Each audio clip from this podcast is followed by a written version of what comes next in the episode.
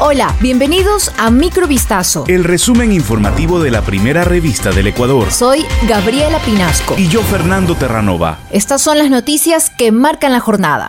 La reina Isabel II, la monarca más famosa del mundo, falleció el jueves a los 96 años en su castillo escocés de Balmoral, con su familia a su lado.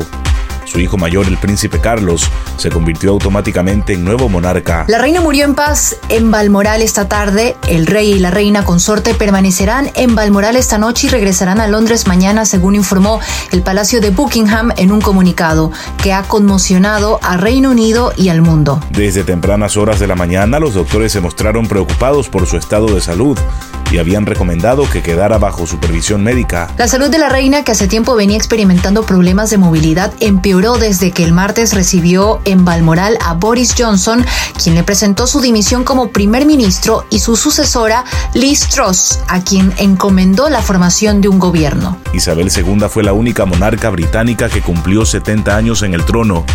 Fue en 1952 cuando Isabel recibió dos noticias que cambiarían su vida para siempre la muerte de su padre el rey Jorge VI y la que la obligó a asumir que a partir de ese momento sería la nueva reina del Reino Unido. La Fiscalía General del Estado informó este jueves que abrió de oficio una investigación por el presunto fallecimiento de niños con cáncer y pacientes renales. De acuerdo con el organismo, la indagación estará basada en una supuesta desatención del servicio de salud en Guayaquil, provincia del Guayas. Al menos un centenar de pacientes renales y más de 80 niños con cáncer murieron en Ecuador en los últimos 15 meses debido a la falta de una atención oportuna. Los fallecimientos habrían ocurrido debido a la falta de tratamientos y quimioterapias, así como irregularidad en la frecuencia de las diálisis recomendadas por los médicos.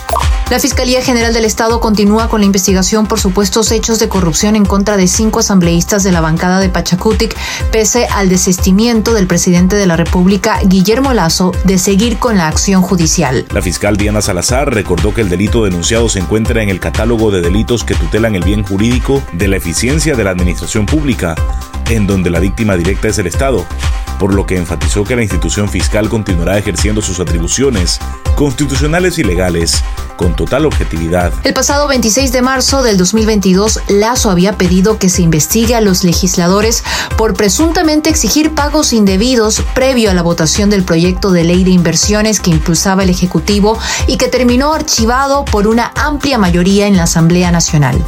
Por convocatoria del presidente de la Asamblea Nacional, Virgilio Saquicela, el Pleno del Legislativo sesiona este jueves a fin de retomar el trámite de varios proyectos de ley. Además, en esta sesión podría considerarse una nueva votación para revertir el archivo del juicio político en contra del Consejo de la Judicatura. En el proceso están involucrados la expresidenta del Consejo, María del Carmen Maldonado, y de los vocales Fausto Murillo, quien es presidente encargado, y Juan José Morillo, junto a Maribel Barreno. El pasado 1 de septiembre, con 87 votos afirmativos y 49 abstenciones, la moción presentada por la asambleísta de UNES Viviana Veloz no alcanzó los votos necesarios, 92, para proceder con la censura y destitución por un presunto incumplimiento de funciones.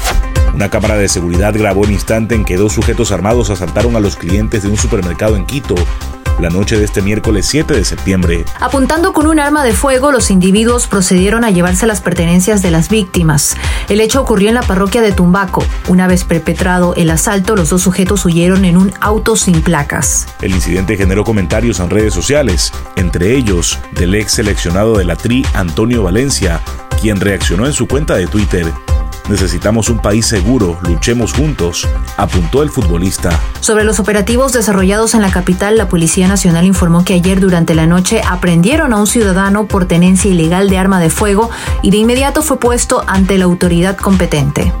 Esto fue Microvistazo. El resumen informativo de la primera revista del Ecuador. Volvemos mañana con más. Sigan pendientes a vistazo.com y a nuestras redes sociales.